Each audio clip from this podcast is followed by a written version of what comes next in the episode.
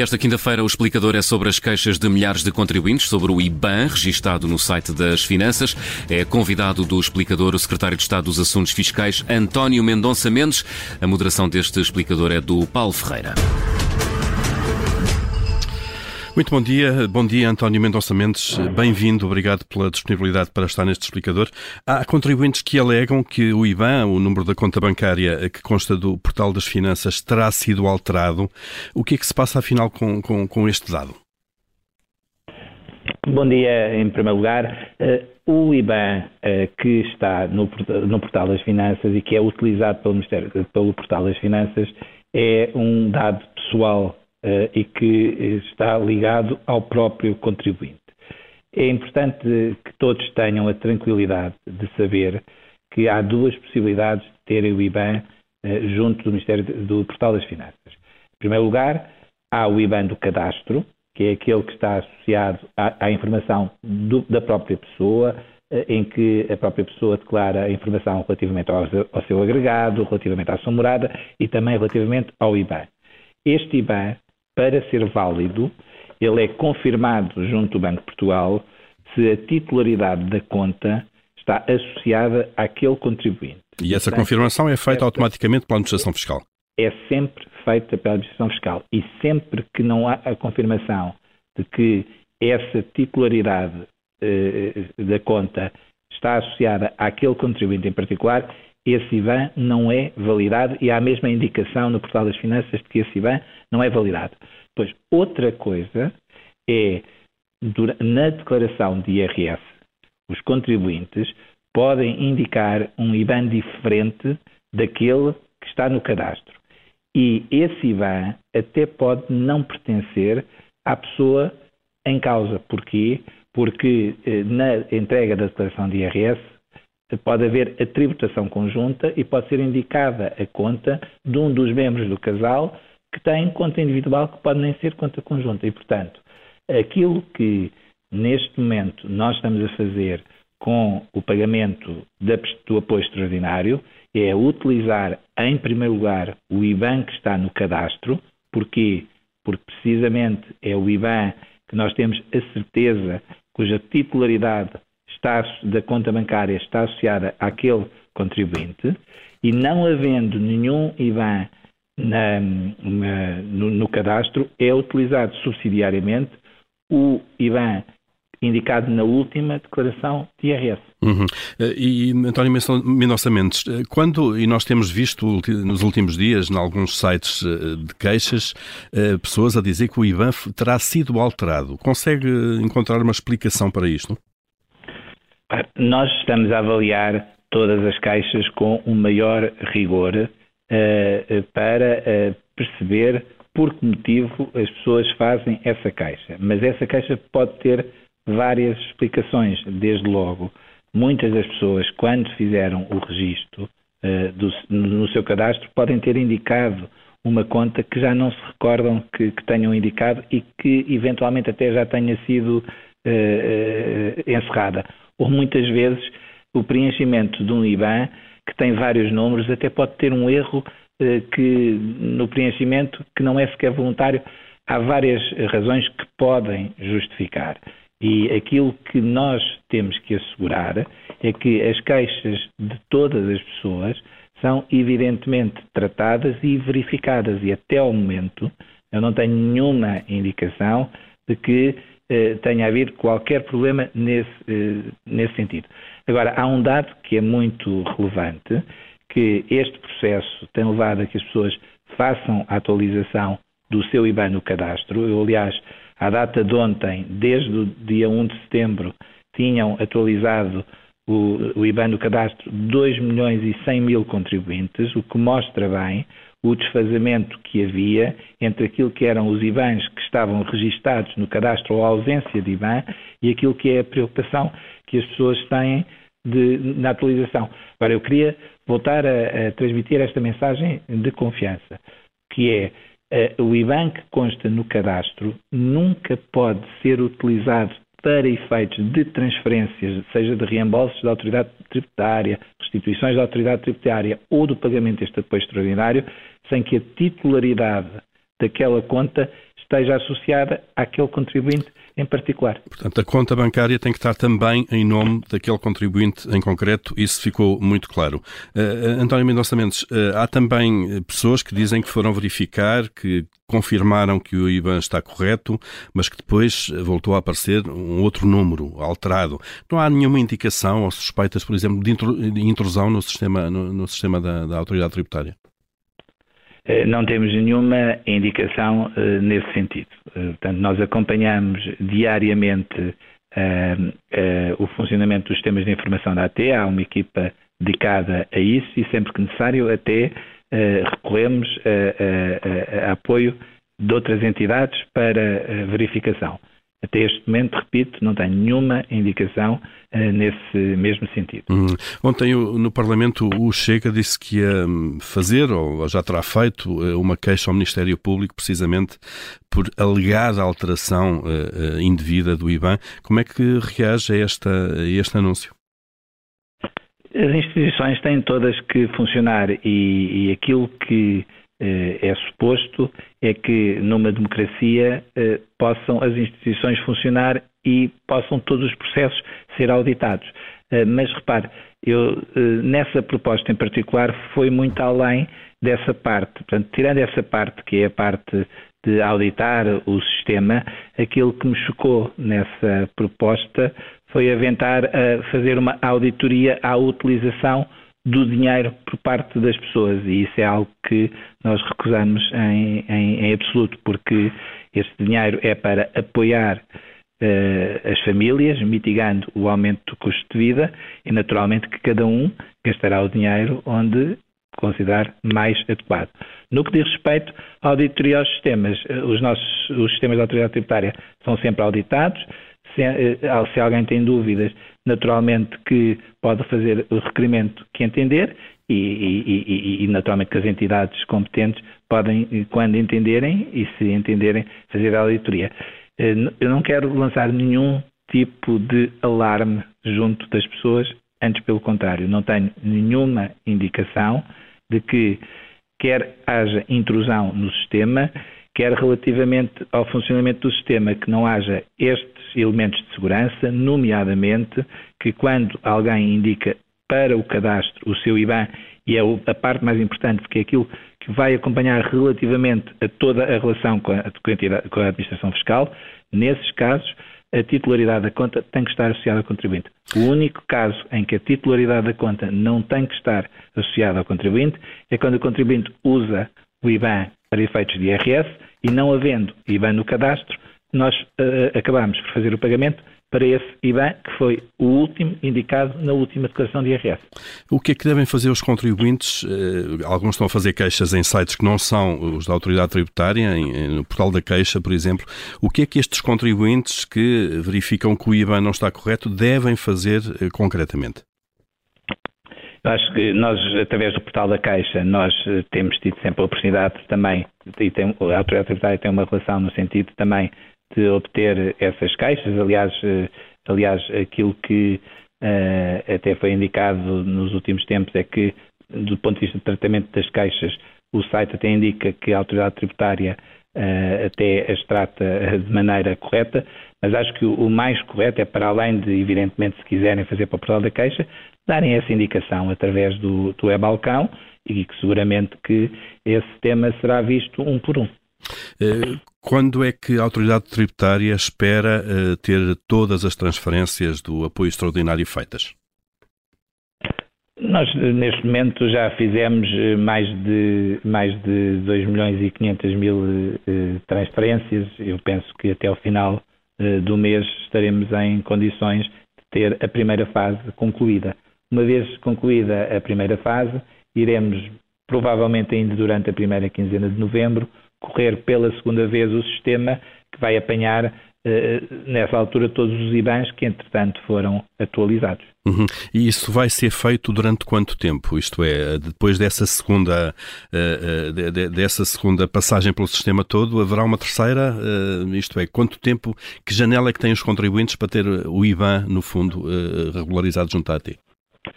Nós faremos esta operação durante os próximos seis meses, ou seja, durante os próximos seis meses correremos todos os meses, mais uma vez, em cada o sistema, para que todos os contribuintes que, entretanto, tenham feito ou correção do IBAN, ou, ou, ou inscrito o IBAN, ou atualizado o seu IBAN, que possam então receber a transferência. Mas, como digo, a primeira fase deverá terminar eh, no final eh, do mês e depois na primeira quinzena eh, já penso que já estaremos em condições de fazer a segunda, correr a segunda vez o sistema. Uhum. E há outra forma dos contribuintes receberem este apoio extraordinário, aquele que é pago, obviamente, pela autoridade tributária, que não seja esta transferência bancária usando o IBAN?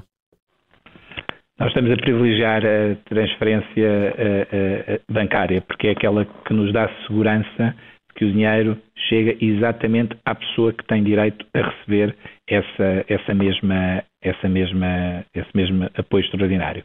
Porque, para além do cadastro ter os dados eh, do IBAN, tem também os dados da, de morada física.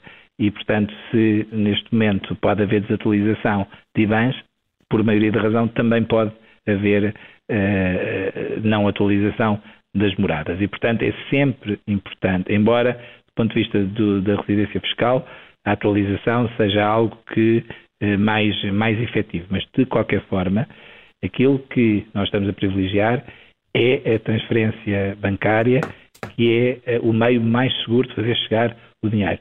Se ao fim de seis meses nós faremos a avaliação de, do universo que ficou de fora e de que maneira é que pode ser comatado. Agora, aquilo que nós eh, eh, aconselhamos vivamente é que seja registado o IBAN para que seja feita a transferência bancária. Não há aqui um esforço de comunicação a fazer também pela autoridade tributária, eh, porque temos uma parte da população que, enfim, não lida com as novas tecnologias como, como as pessoas mais novas, diria eu.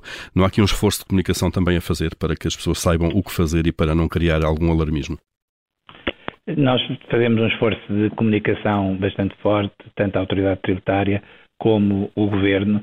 Aliás, eu queria sublinhar que logo no dia a seguir ao anúncio desta medida passou a estar em destaque no portal das finanças a atualização do, do IBAN um, e penso que, de uma forma geral, temos conseguido transmitir a, inf a informação uh, e temos procurado explicar através de todos os meios, nomeadamente o que estamos a fazer agora, aquilo que, que, estamos, que estamos a fazer.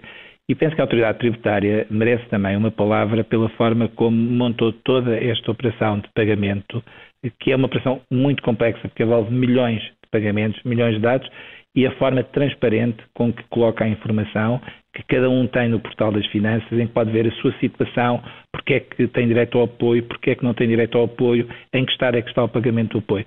E, portanto, esse esforço de comunicação sinceramente acho que está a ser feito. Uh, agora, uh, penso que uh, também este processo também ajuda a todos também compreenderem melhor a importância de termos os dados atualizados naquilo que são os registros que, uhum. que, que, o Estado tem. Porque é através destes registros que nós conseguimos os automatismos para mais rapidamente fazermos o, fazermos o pagamento.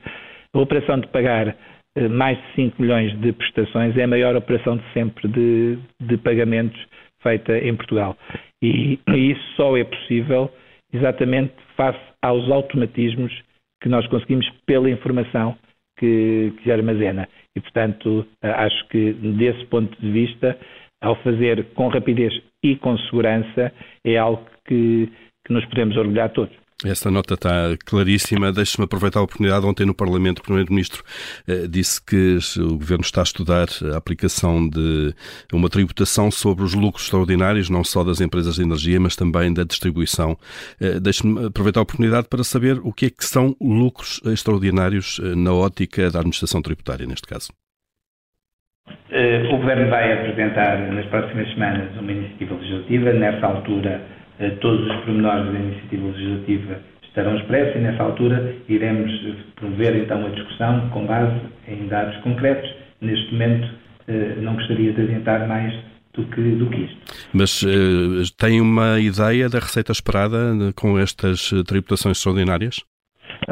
Eu, eu, se, não me, se, não, se não me leva a mal. Não, não leva mal. De, mais não me leva mal também as perguntas. Não, com certeza que não, com certeza que não. Não gostaria de, de levantar mais. Eu acho que o que é importante é que quando a proposta de lei esteja aprovada para discussão, que nessa altura se faça a discussão com todos os dados em, em, cima da mesa.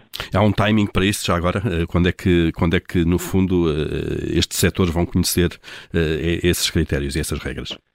Em breve teremos então essa, essa teremos então a oportunidade de começar a fazer essa discussão. Não há um timing, então, muito bem. Em breve faremos. Muito bem. Há aqui só mais uma questão uh, que tem a ver com a retenção na fonte da categoria B. Estamos a falar de, de, de pessoas que, que, exercem a sua profissão de forma, de forma liberal, dos profissionais liberais. Quando é que a retenção na fonte desta categoria, que já foi anunciada por si, Secretário de Estado, há alguns dias, quando é que vai estar efetiva?